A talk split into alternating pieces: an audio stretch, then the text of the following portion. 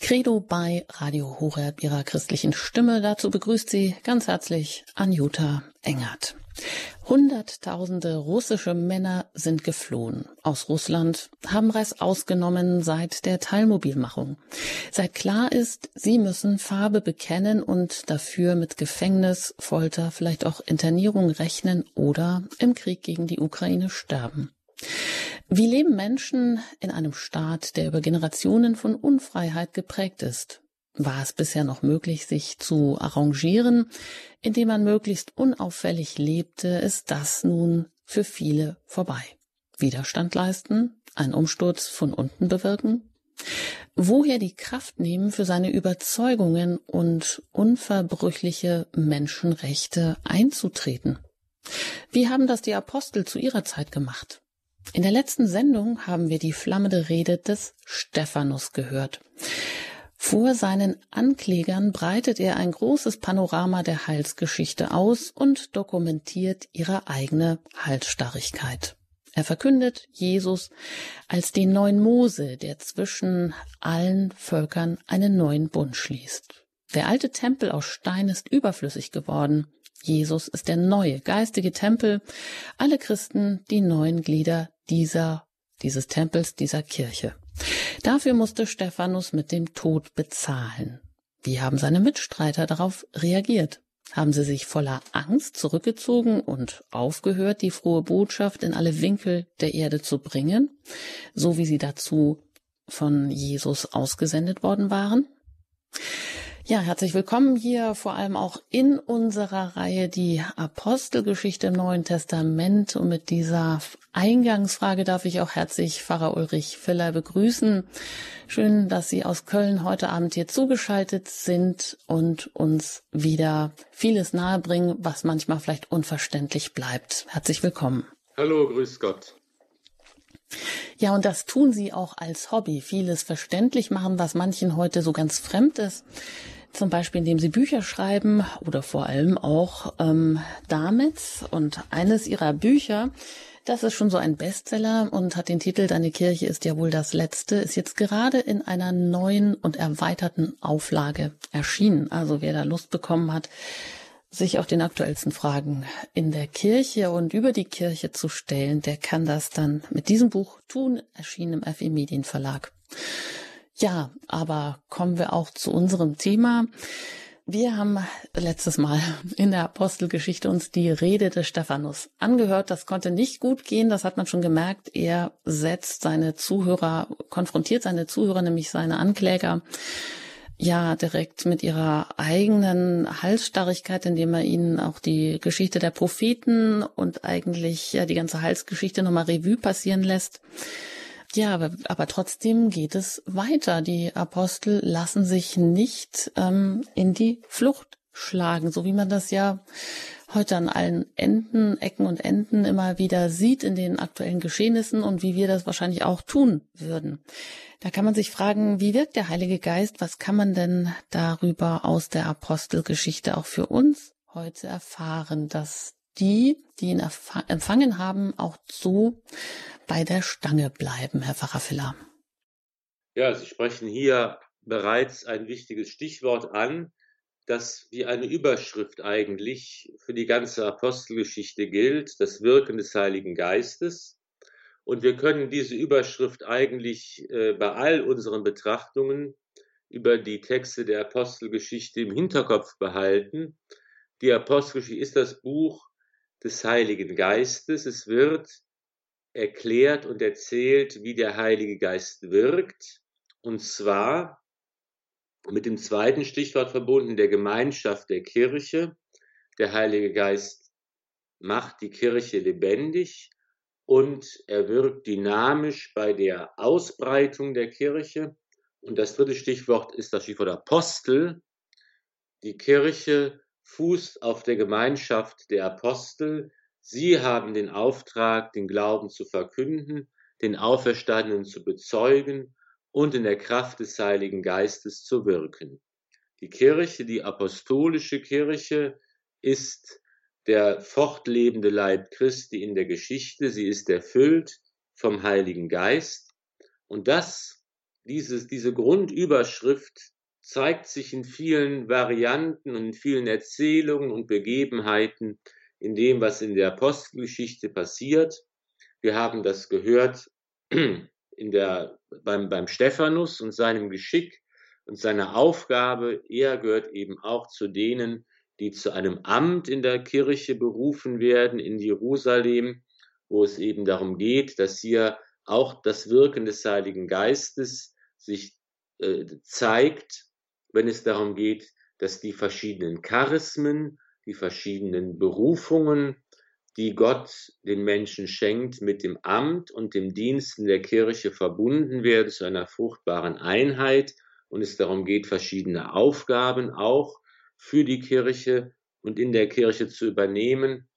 Und es geht darum, dass Stephanus eben von der Verfolgung ähm, äh, erfasst wird, die auch in der frühen Zeit der Kirche anbricht.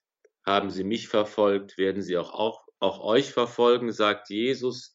Die Christenverfolgung ist von Anfang an ähm, Bestandteil des christlichen Glaubens und der Geschichte der Kirche und das gilt ja bis heute in unsere Tage. Nie zuvor gab es so viel Christenverfolgungen weltweit wie heute.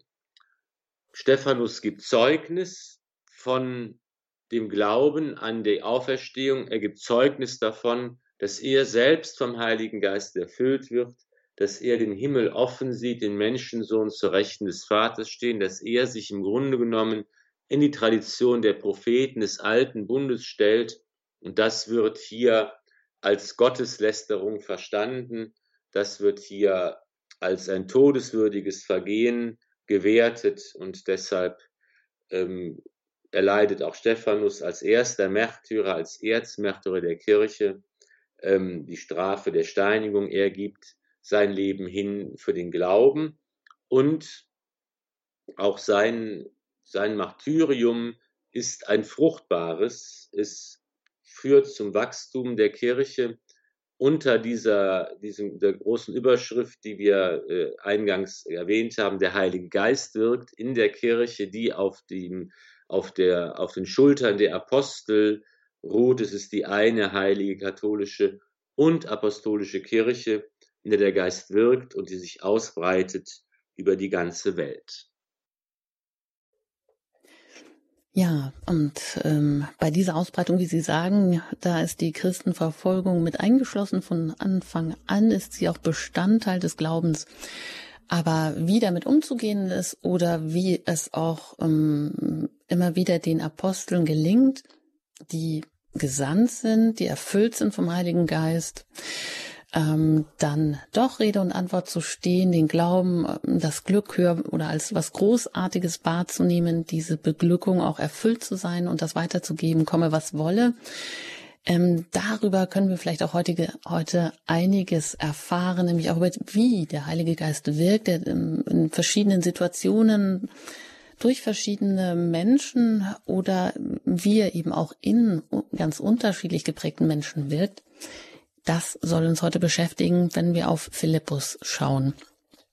Und das kann für uns auch heute ziemlich interessant werden. Wie immer an dieser Stelle in der Apostelgeschichte im Neuen Testament sind Sie, die Sie uns zuhören, auch gerne eingeladen, die Bibel zur Hand zu nehmen, sie direkt in der Apostelgeschichte aufzuschlagen nach den Evangelien. Und dort sind wir jetzt im achten Kapitel angelangt. Und da starten wir jetzt mit dem vierten Vers. Die Gläubigen, die zerstreut worden waren, zogen umher und verkündeten das Wort. Philippus aber kam in die Hauptstadt Sam Samariens hinab und verkündete dort Christus. Und die Menge achtete einmütig auf die Worte des Philippus. Sie hörten zu und sahen die Zeichen, die er tat. Denn aus vielen Besessenen fuhren unter lautem Geschrei die unreinen Geister aus.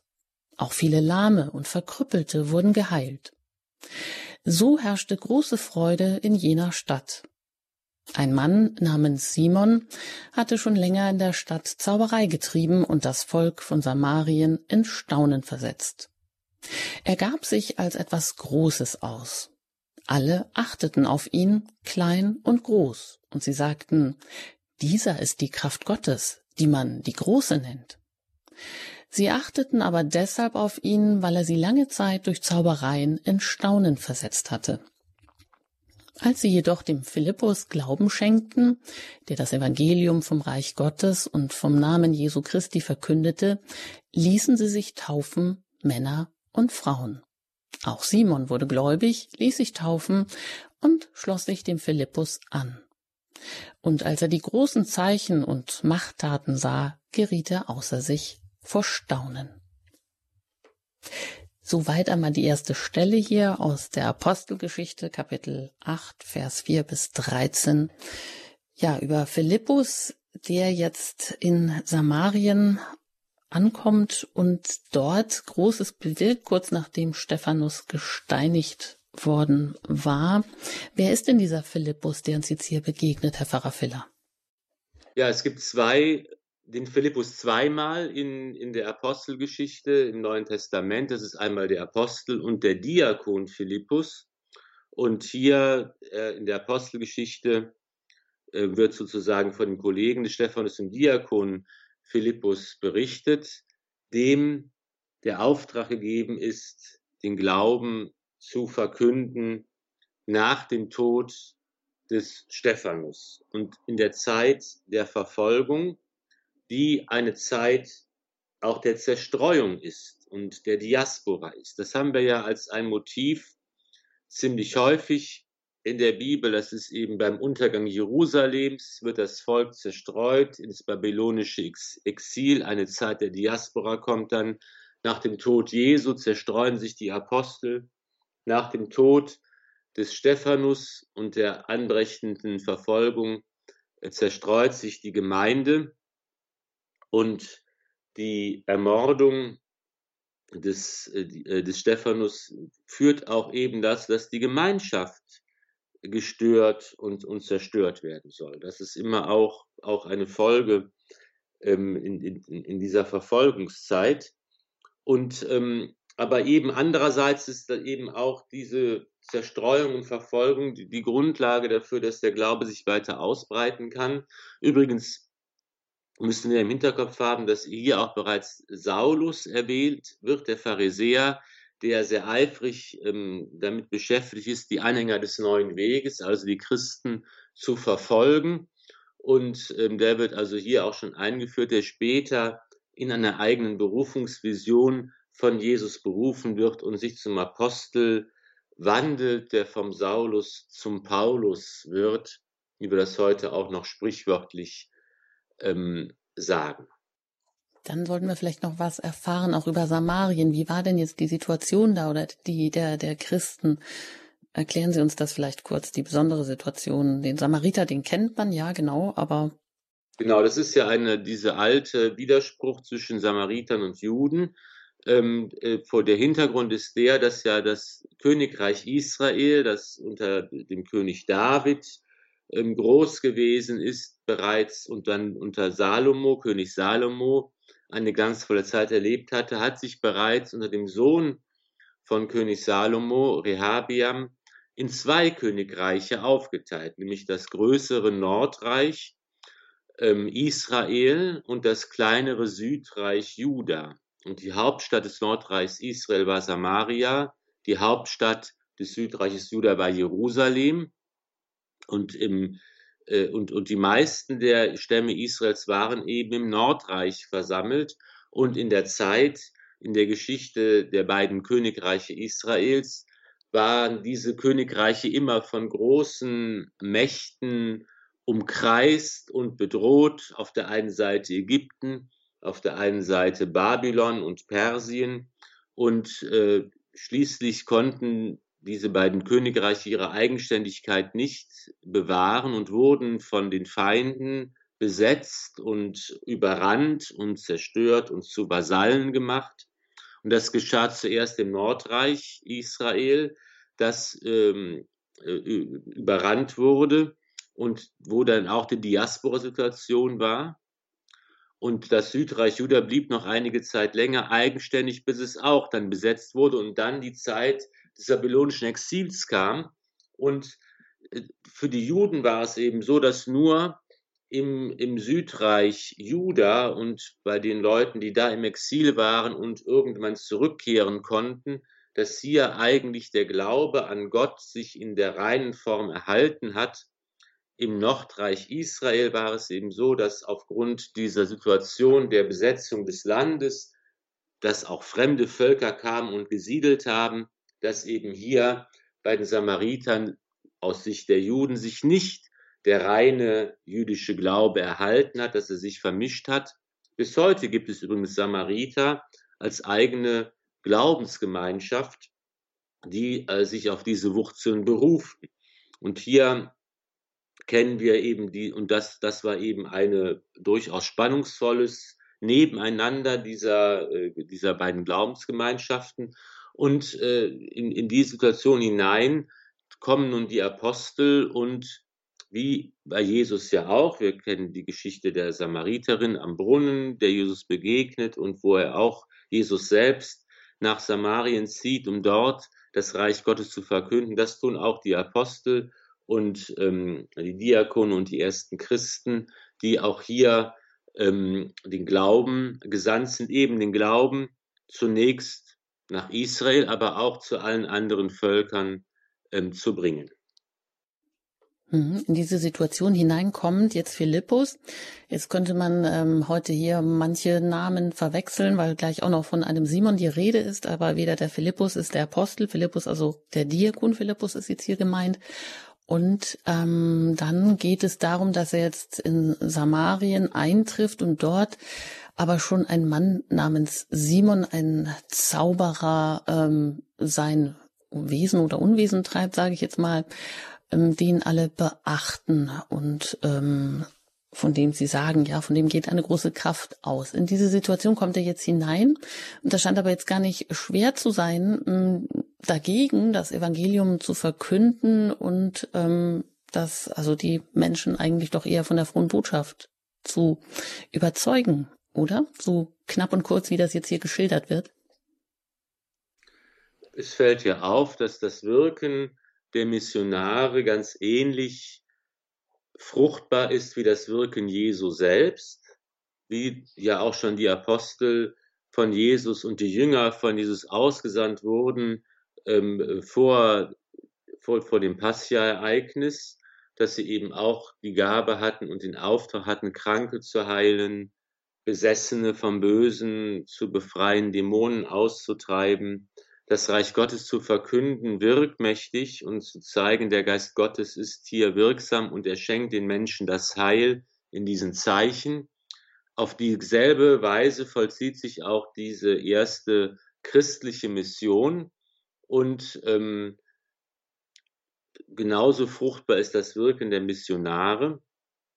Und hier wird, wird eben auch ähm, uns deutlich gezeigt, dass das eigentlich jetzt kein Alleinstellungsmerkmal der, ähm, der Apostel und Diakone und Missionare war, sondern dass eben diese Charismen auch bei anderen Menschen ähm, vorhanden waren, wie zum Beispiel bei diesem Simon, den man den Magier nennt, der ja eine große Wirkungsgeschichte entfaltet hat, der aber auch ähm, sich mit seinen Charismen und Begabungen taufen lässt, der sich der Kirche anschließt, dem Philippus anschließt. Und ähm, das ist also so eine ganz bunte, bunte Mischung und ein quirliges Treiben. Die Verkündigung der frohen Botschaft geht also nicht sozusagen äh, ins, äh, in, in, in, auf eine grüne, grüne Wiese, wo noch gar nichts da ist, sondern natürlich in eine Gesellschaft hinein, die gläubig ist, in eine Gesellschaft, in der es unterschiedliche Propheten und, und unterschiedliche ähm, Menschen gibt, die eben versuchen, aus dem Glauben heraus zu leben und zu handeln. Einer von denen ist auch äh, äh Simon der Große, Simon dieser Magier. Ja, und bevor wir weiter hören, ähm, was mit ihm passiert, wie es ihm ergeht, hier eine kleine Musik und danach geht's weiter mit der Apostelgeschichte im Neuen Testament. Da können Sie auch schon mal gerne aufschlagen, Kapitel 8 und dann geht es weiter mit Vers 14 hier bei Radio Horeb.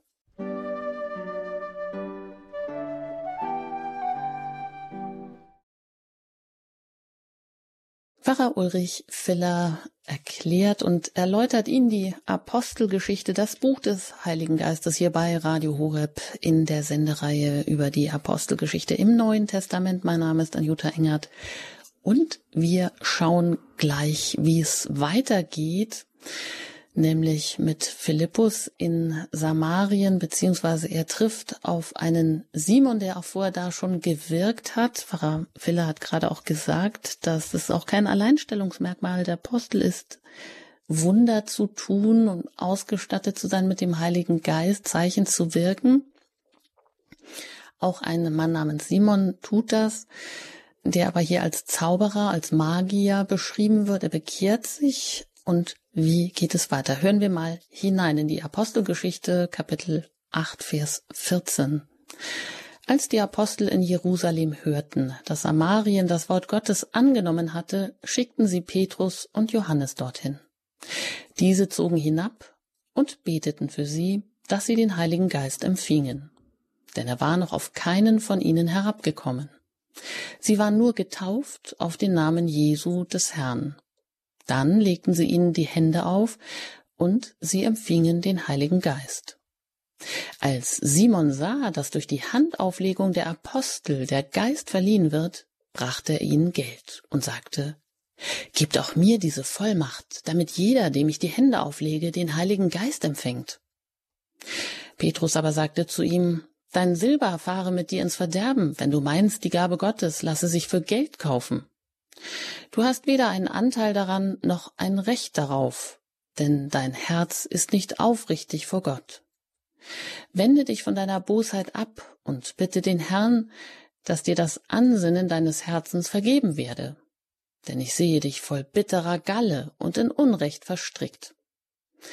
Da antwortete Simon, Betet ihr für mich zum Herrn, damit mich nichts von dem trifft, was ihr gesagt habt. Nachdem sie so das Wort des Herrn bezeugt und verkündet hatten, machten sie sich auf den Weg zurück nach Jerusalem und verkündeten in vielen Dörfern der Samariter das Evangelium. Soweit einmal hier die fortlaufende Stelle im, in der Apostelgeschichte, wo Philippus in Samarien ist, aus dem achten Kapitel, Vers 14 bis 25. Ja, was macht hier dieser Mann namens Simon, der Magier ist, sich aber hat taufen lassen, ähm, die, ja genau, hat die Taufe empfangen und staunt jetzt über die Wunder und Zeichen von Philippus und ist so begeistert, dass er jetzt versucht, mit Geld auch diese Macht zu erlangen, die Hände aufzulegen und den Heiligen Geist weiterzugeben, Herr Pfarrer Filler. Da sind wir bei dem spannenden Thema die Kirche und das Geld. Eine never-ending Story, die sich in verschiedenen Dingen immer wieder zeigt und ähm, ganz so leicht, wie es auf den ersten Blick scheint, ist es nicht. Man könnte meinen, gut, Simon möchte jetzt die Macht und, und die Fähigkeiten der Apostel, die eben die Sakramente spenden, die Menschen mit dem wir würden sagen, die Menschen mit dem, die das Firmensakrament spenden, die Gaben des Heiligen Geistes weitergeben. Er möchte das kaufen und das geht natürlich nicht. Nur andererseits tun wir zum Beispiel etwas ganz anderes, wenn wir ein Messstipendium geben. Wenn wir sagen, bitte feier die heilige Messe in meinem Anliegen und in Deutschland ist es eben üblich, dass das Stipendium mindestens fünf Euro beträgt, dafür auch Geld bezahlen. In anderen Ländern ist diese Gabe noch größer, denn dann muss der, der Priester vielleicht davon leben. Und auch in der Apostelgeschichte ist ja eben, wird das beschrieben, das Geld spielt schon eine Rolle. Wir wissen zum Beispiel, dass Paulus ja die Kollekte äh, durchführen lässt für die Gemeinde in Jerusalem dass also die anderen christlichen Gemeinden, die entstehen, eben die Muttergemeinde in Jerusalem unterstützen sollen, auch ganz handfest durch eine Kollekte. Und auch wir verzichten ja nicht darauf, in jeder Messfeier auch eine Kollekte abzuhalten und die Leute zu bitten, eben auch die Kirche materiell zu unterstützen. Also das ist ein großes Thema, wie viel Geld hat die Kirche, wie viel Geld braucht die Kirche. Unstreitig ist sicher, dass die Kirche eben eine, nicht nur eine rein geistige Gemeinschaft ist, sondern eben auch eine Institution auf Erden. Und man braucht einfach Geld, um Kirchen zu bauen, um Kerzen zu kaufen, um äh, Fahrrad zu bezahlen und so weiter. Das sind also auch ganz äh, materielle Erfordernisse, die wichtig sind. Das ist ein großes Thema und das taucht hier auf. In der Geschichte herkömmlicherweise wird Simon der Magier eben verurteilt, weil er ein Amt in der Kirche kaufen wollte mit Geld. Simonie heißt das nach diesem Simon eben der Versuch, sich in der Kirche ein Amt erkaufen zu wollen. Das geht natürlich nicht. Das wird abgelehnt. Das ist eben immer eine Frage der Berufung, wer Priester werden kann, wer Bischof werden kann. Das ist nicht eine Frage, die der Geldbeutel entscheidet, sondern eine Frage der Berufung, die auch natürlich durch die Kirche geprüft wird und es wird geschaut, ob eine Berufung vorliegt oder nicht. Das ist eben nicht nur die Entscheidung des Einzelnen, sondern immer auch die Entscheidung der ganzen Kirche. Aber man tut vielleicht diesem Zauberer Simon auch etwas Unrecht, wenn man ihn so ganz und gar negativ darstellt, denn auch das gibt eigentlich die Apostelgeschichte nicht her. Sondern Simon macht das, was eben damals auch durchaus üblich war, was Paulus auch getan hat. Er hat gesagt, ich will mich euch anschließen, er hat sich taufen lassen, er ist ja ganz überzeugt vom Glauben und er sagt eben jetzt, ich möchte auch die Kirche unterstützen, ich möchte auch eine Spende geben, ich möchte auch eine Kollekte äh, hier mit einer Kollekte beitragen zu der, zu der Kirche und ich möchte eben auch in diese Berufung, die ihr habt, mit eingebunden werden. Und was eigentlich hier zum Ausdruck kommt, ist vielleicht nicht so sehr der Versuch zu sagen, ich kaufe mir ein Amt, und habe das dann, kann die Macht und die, die Gnadenfülle des Amtes für meine eigenen Zwecke ausnutzen, sondern was hier die eigentliche Sinnspitze ist, wenn wir den vom Text der Apostelgeschichte hergehen und nicht von der Wirkungsgeschichte dieser Stelle, dann ist die Sinnspitze darin, dass eigentlich der Kreis der Apostel nicht mehr erweitert werden kann. Hier geht es um das Apostelkollegium als Grundlage der Kirche, als die, die von Christus ausgesucht worden sind. Und da gibt es eben dann, das war ja auch das Kriterium bei der Wahl eines neuen Apostels, der die Stelle des Judas einnehmen sollte. Es musste einer sein, der von Anfang an dabei war, der Jesus gefolgt ist, der Zeuge der Taten und der Auferstehung Jesu war. Ähm, und eben auch Paulus, der zum Apostel berufen wird, hat eine besondere Berufung, weil eben Jesus selbst ihn in dieser berühmten Damaskus-Vision dann beruft und zum Apostel bestellt. Aber dieses Kollegium als zwölf Apostel konnte eben nicht ähm, automatisch äh, einfach noch erweitert werden. Und diese, und das ist eigentlich vielleicht so ein bisschen die Tragik des, äh, dieses Simons, dass ihr eben hier ähm, bei der Kirche mitmachen und einsteigen, wenn man das so, so etwas äh, einfach sagen darf, auf eine Art und Weise, die aber der Kirche und dem, den Ämtern der Kirche nicht gerecht war. Und das, ähm, äh, darin ist er dann gescheitert, das, das war eben nicht möglich. Also vielleicht kann man auch ganz genau natürlich diese Motive und, und die, die Geschehnisse nicht mehr rekonstruieren. Aber jedenfalls sind eben zwei Sachen klar. In der Wirkungsgeschichte dieser Stelle geht es eben darum, dass die Simonie in, in der Kirche, die es natürlich auch sonst schon mal gegeben hat im Laufe der Kirchengeschichte, immer wieder verurteilt wurde. Also eben in der, früher war es ja so, dass das Amt in der Kirche, eben das Bischofsamt oder das Amt eines Klostervorstehers auch natürlich mit viel Geld und Macht verbunden war. Die Pfründe, wie es früher hieß, eben die Einkünfte, die mit Ämtern verbunden waren, das hat natürlich auch viele angelockt, sich da sozusagen gut versorgen zu lassen. Und das ist eben ein Problem des Verhältnisses von der Kirche zum Geld und zur Macht und zum Besitz, das immer äh, ein, ein virulentes Problem ist. Und hier äh, geht es eben darum zu sagen, dass das geistliche Amt darf eigentlich nicht gekauft und verkauft werden.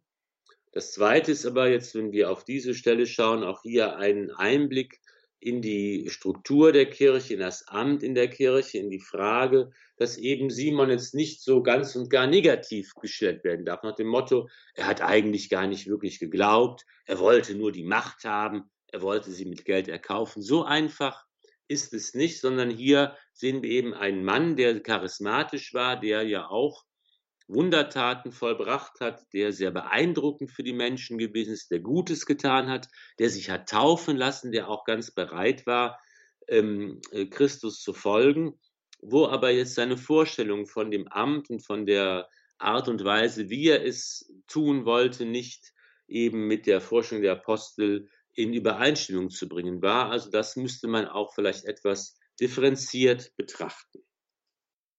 Hm. Ja, Sie sprechen es an, die Wirkungsgeschichte dieser Stelle, äh, die Frage nach Kirche und Geld, die Neverending Story und auch die, inwieweit Ämter in der Kirche käuflich sind. Natürlich gibt es da immer wieder Beispiele davon, dass das versucht wird, solange Menschen fehlbar sind. Und Sie sagen, seit diesem Ereignis wird das eben auch als Simonie bezeichnet.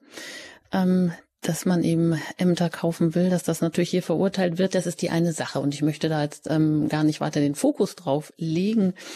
Äh, Sie sagen ja auch, die Sinnspitze ist eben dieser Stelle eigentlich, dass der Kreis der Apostel nicht mehr erweitert werden kann, dass das ähm, einmal so festgelegt ist. Auch das ist sicherlich wichtig.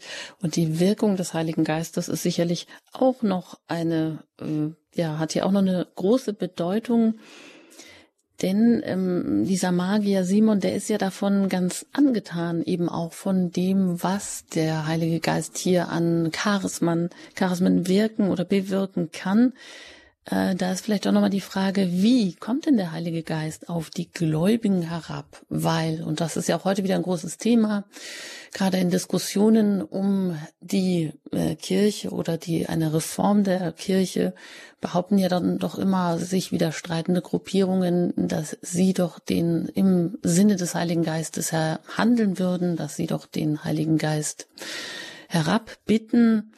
Und vielleicht können wir da noch mal genauer hinschauen, Herr Pfarrer Filler, auf welche verschiedenen Weisen denn der Heilige Geist eigentlich ähm, auf Menschen kommt. Also an Pfingsten haben wir gesehen, er kommt vom Himmel ähm, hernieder oder er, er kommt ähm, wie ähm, auf eine versammelte Menge von Gläubigen, äh, kommt er herab, er erfüllt sie mit Kraft oder es werden oder die Apostel legen eben auch persönlich und konkret in dem einen oder anderen Fall die Hände auf ähm, um genau das zu bewirken, dass der Heilige Geist, also dass nachdem sie getauft wurden, und da wird er hier wirklich hervorgehoben, aber er war nur getauft, ist der Heilige Geist, der fehlte noch. Was können wir jetzt für unser heutiges Verständnis daraus lernen, auch wie der Heilige Geist bei uns wirkt und herabkommt?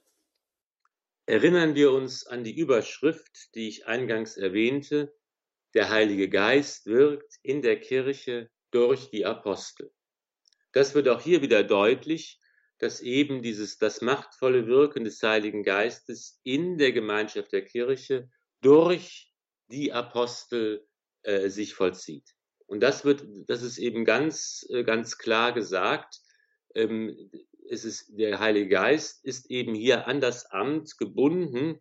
Und wer den Geist empfangen will, wer eben schon getauft ist, aber das ist eben noch nicht gefirmt worden, dass die ist noch nicht komplett, der muss dann warten, bis ein Apostel kommt und eben die Hände auflegt und betet, dass der Heilige Geist empfangen werden kann. Und das wird eigentlich hier schon am Anfang der Kirche sehr, sehr deutlich gemacht, dass diese enge Verbundenheit da ist, dass eben die verschiedenen Charismen, die verschiedenen ähm, ja, Begabungen und Berufungen der Menschen, die sich in ihrer ganzen Vielfalt in der Gesellschaft immer, immer wieder finden, äh, dass das eigentlich immer zusammengebracht werden muss mit der Gemeinschaft der Kirche und ihrem Amt, in dem der Heilige Geist wirkt. Also ohne, wenn wir es auf heute übertragen würden, ohne die Anbindung an den Bischof, ohne die Anbindung an die Gemeinschaft der Bischöfe und an den Papst und die Anbindung an diese sichtbare, konkrete Kirche Christi auf Erden, die zugleich der geheimnisvolle Leib Christi ist, geht es nicht. Und da kann ich nicht sagen, Der Heilige Geist hat mich aber erfüllt und ich weiß jetzt, was die Wahrheit ist und ich kann eben gegen die Kirche arbeiten. Das ist von Anfang an äh, nicht möglich. Ja, dann schauen wir weiter nach einer Pause in die ähm, nächste Begegnung da geht es nämlich um die Taufe des Äthiopiers, der jetzt auch umkehrt zur Kirche, sich taufen lässt und wie sich das anhört und wie, was wir daraus auch mitnehmen können, das hören Sie hier gleich weiter in der Sendereihe über die Apostelgeschichte im Neuen Testament hier bei Radio Horeb.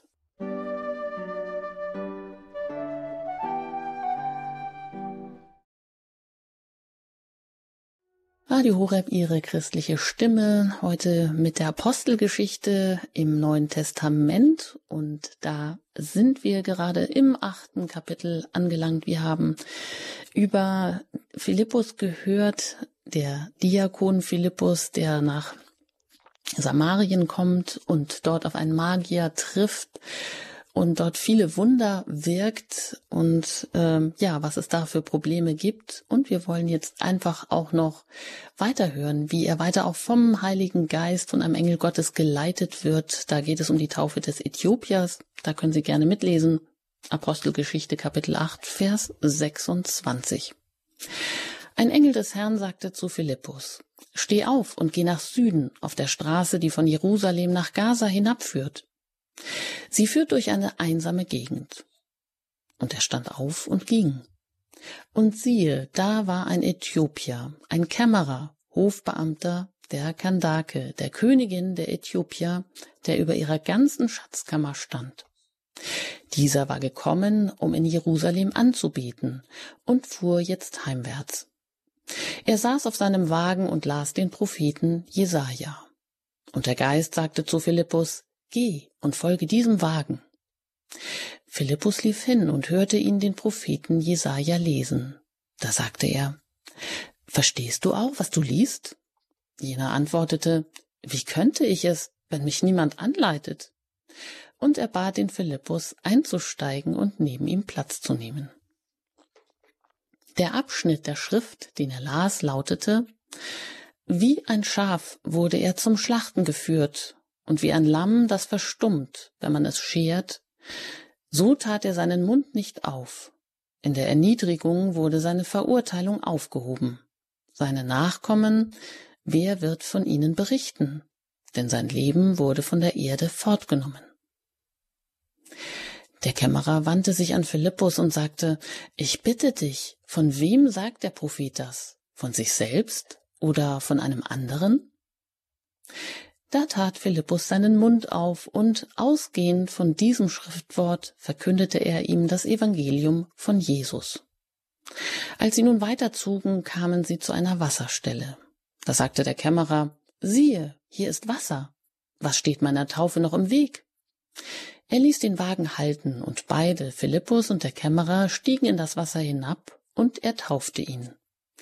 Als sie aber aus dem Wasser stiegen, entrückte der Geist des Herrn den Philippus. Der Kämmerer sah ihn nicht mehr und er zog voll Freude auf seinem Weg weiter. Den Philippus aber sah man in Aschdod wieder. Und er wanderte durch alle Städte und verkündete das Evangelium, bis er nach Caesarea kam. Ja, soweit hier die Stelle ähm, von der Taufe des Äthiopiers. Herr Pfarrer Filler, was begeistert Sie da? Was fällt Ihnen da auf?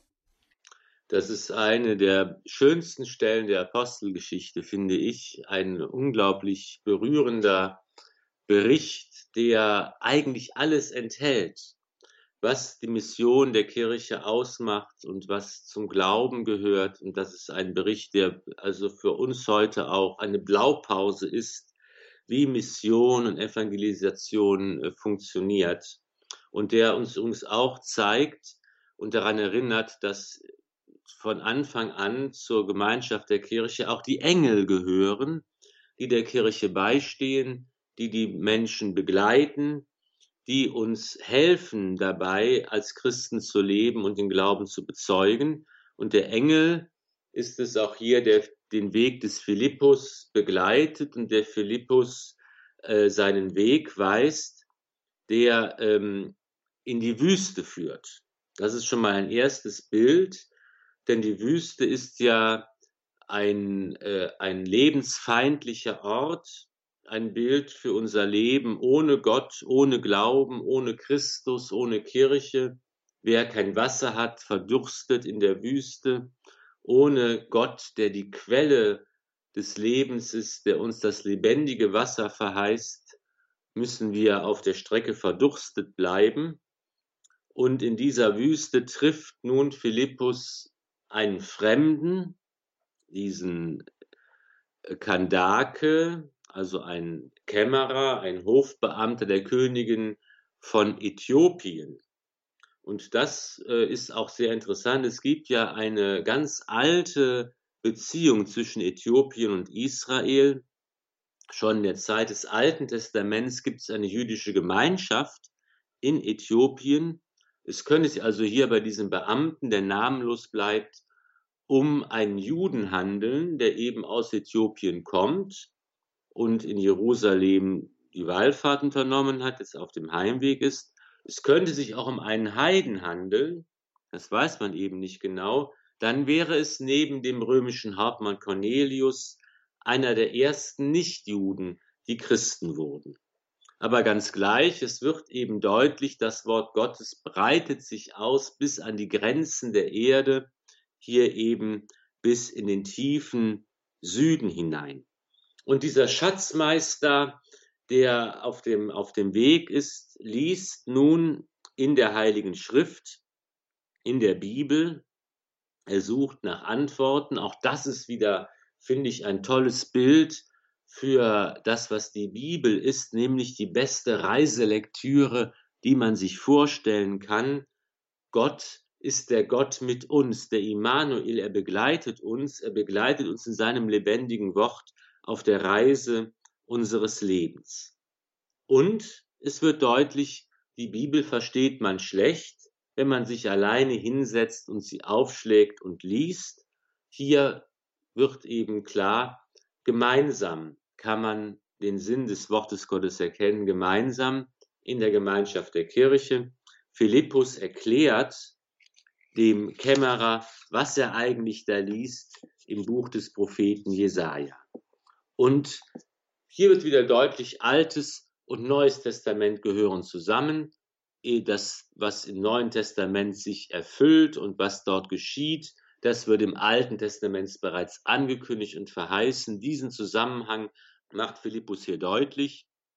Und der Glaube kommt vom Hören, sagt man. Der Glaube kommt nicht nur dadurch, dass ich die Bibel lese, das Wort Gottes lese, sondern auch, dass es mir verkündet und erklärt und ausgelegt und gedeutet wird, dass ich es verstehe, in der Begegnung mit den, einem anderen Christen, in der Begegnung mit Christus in unserem Nächsten. Das ist das, was Mission bedeutet, was Glaubensverkündigung bedeutet. Nicht, es geht nicht darum, Traktate oder Pamphlete zu verteilen, sondern es geht darum, in der Begegnung miteinander Christus zu finden, das lebendige Gotteswort. Und das ist eben das Wichtigste, was wir tun können, das Wichtigste und Notwendigste, weil es für uns wirklich um alles geht, um das Wort des Lebens. Und der Glaube, der vom Hören kommt, wird dann konkret. Die Zusage Gottes, die Liebe Gottes, die Gnade Gottes wird konkret erfahrbar im Zeichen des Sakramentes. Da kommen Sie zu dieser Wasserstelle und die Katechese die Mission, die Glaubensunterweisung vollendet sich im Sakrament, dass eben der Kämmerer hier getauft werden kann mit dem lebendigen Wasser, das Leben schenkt, das Leben in Ewigkeit. Und dann wird schließlich deutlich, dass eben beide sich wieder trennen müssen, diese wunderbare Gemeinschaft, diese wunderbare Begegnung, die den Glauben hat wachsen lassen, die zur Taufe führt, Sie endet wieder. Beide müssen auf verschiedenen Wegen weiterziehen. Die Gemeinschaft der Kirche ist eben immer auch eine Gemeinschaft auf Zeit, in der wir einander begegnen, uns bestärken, den Glauben feiern in den Sakramenten und gestärkt werden, dass wir voll Freude auf unserem Weg weiterziehen können, voller Freude, weil wir mit Gott verbunden sind, in der Freundschaft mit Jesus leben weil uns die Nähe Gottes im Sakrament in konkreten Zeichen geschenkt wird. Und das ist eigentlich hier diese, diese Begebenheit, diese Begegnung zwischen Philippus und dem Kämmerer, ein bis heute gültiges Bild für die, was, was das Wesen der Kirche ist als missionarische Gemeinschaft, was das Wesen des Glaubens ist und der Glaubensweitergabe und alles mündet hinein in die Freude, eine Blaupause auch für unser Christsein heute. Ja, das, da kann man ja gar nichts mehr dazu sagen. Also eine Blaupause für unser Christsein heute auch. Und vielleicht auch gerade ähm, den Punkt, den Sie angesprochen haben, beide müssen sich auch wieder trennen. Sie haben sich gestärkt, sie sind eine, waren eine Weggemeinschaft im Wort Gottes. Und aus dieser Weggemeinschaft, aus der Erklärung des Wortes Gottes ist dann auch, ja, die Gnade sichtbar geworden im Sakrament, aber sie müssen sich dann wieder trennen. Und das ist auch, glaube ich, etwas, was uns heute auch vielleicht auch oft schwerfällt, dass wir doch meinen, da haben wir jemanden gefunden und ähm, mit dem wir vielleicht eine Weggemeinschaft gehen können. Und dann geht das wieder auseinander, weil sich die Wege einfach trennen und ähm, ja trauern dem hinterher und werden dann vielleicht missmutig, dass wir da irgendwo immer alleine weitergehen müssen oder das Gefühl haben, da können wir doch gar nicht so viel bewirken. Also uns vielleicht so ein bisschen verschanzen, verschließen. Also das ist, sagen Sie, so ein Zeichen, das eigentlich auch schon seit Anbeginn der Kirche mit dazugehört, sich zu treffen, sich zu stärken, aber ja, möglicherweise eben auch wieder auseinandergehen zu müssen.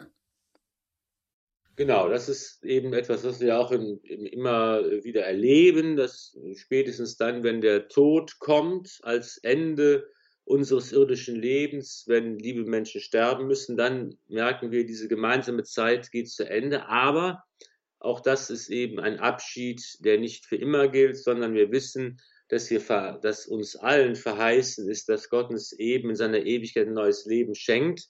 Und auch hier kommt das Motiv der Freude wieder zum Ausdruck, dass das uns eben glücklich macht in der Ewigkeit Gottes, dass wir einmal vereint sein werden in seiner Freude und dass eben die Kirche ja auch die Gemeinschaft ist, die für diese Erdenzeit bestimmt, sich einmal auch in der Ewigkeit Gottes vollenden soll. Ja, dann haben wir damit eigentlich einen guten Schlusspunkt gesetzt. Vielleicht mögen Sie das einfach nochmal auch auf sich wirken lassen. Diese wunderbare Geschichte, ähm, die Bekehrung oder die Taufe des Äthiopers, bekehrt ist er eigentlich ja schon oder hat sich da dem Wort schon zugewendet. Das so auch zu sehen als Blaupause für unser Christsein heute und was da eben auch äh, durch oder mh, mm, wie dort auch das Wirken des Heiligen Geistes eigentlich da viele Elemente da auch zusammengefasst sind und was wir für uns heute auch daraus mitnehmen können. Herr Pfarrer, vielleicht würde Sie noch um Ihren Segen bitten, auch im Hinblick auf genau diesen Heiligen Geist, dass wir uns dem immer wieder auch öffnen und aus diesem Heiligen Geist dann eben auch ähm, ja, Quelle werden können, zur Quelle des Glaubens auch für andere Menschen. Im ersten Timotheusbrief lädt uns Paulus ein, ich rufe dir ins Gedächtnis, entfache die Gnade Gottes wieder, die dir durch die Auflegung meiner Hände zuteil geworden ist. Denn Gott hat uns nicht einen Geist der Verzagtheit gegeben, sondern den Geist der Kraft, der Liebe und der Besonnenheit. Schäme dich also nicht, dich zu unserem Herrn zu bekennen. Es segne euch der allmächtige und gütige Gott, der Vater und der Sohn und der Heilige Geist. Amen. Gelobt sei Jesus Christus in Ewigkeit. Amen. Ein herzliches Dankeschön an Pfarrer Ulrich Filler aus Köln. Und äh, weiter geht's. Also, das war nicht der letzte Teil dieser Sendung. Bleiben Sie dran oder hören Sie auch gerne das nach, was Sie äh, verpasst haben über die Apostelgeschichte im Neuen Testament.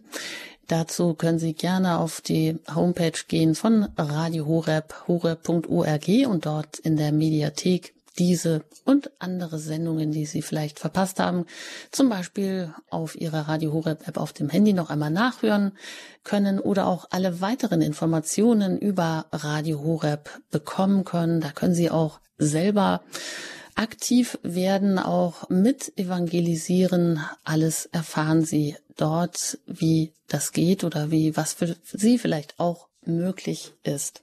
Sie erreichen Radio Horeb auch beim Hörerservice unter der 0832 8921 110. Ich danke Ihnen für Ihr Interesse, fürs Zuhören, für Ihr Gebet und auch für Ihre Spenden, damit Radio Horeb auch weiterhin auf Sendung bleiben kann. Alles Gute Ihnen, Ihre Anjuta Engert.